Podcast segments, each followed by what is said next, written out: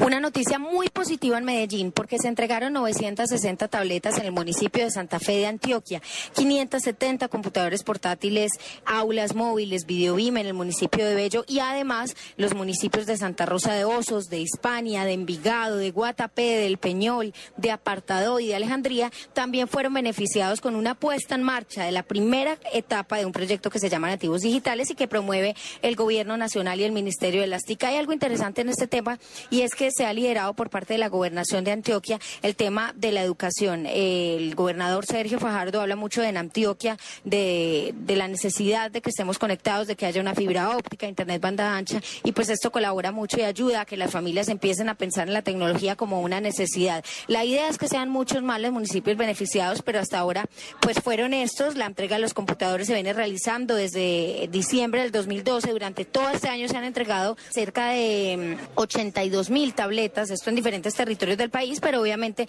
pues cabe resaltar los de Medellín. Además, pues también hay que decir que habrá próximas entregas. Las próximas entregas se planean hacer en Urabá, en Necoclí y también en municipios del suroeste antioqueño. Muy buena noticia, sobre todo para los niños, para la gente de estos lugares de Antioquia, que seguramente van a saber disfrutar muchísimo de estas tabletas.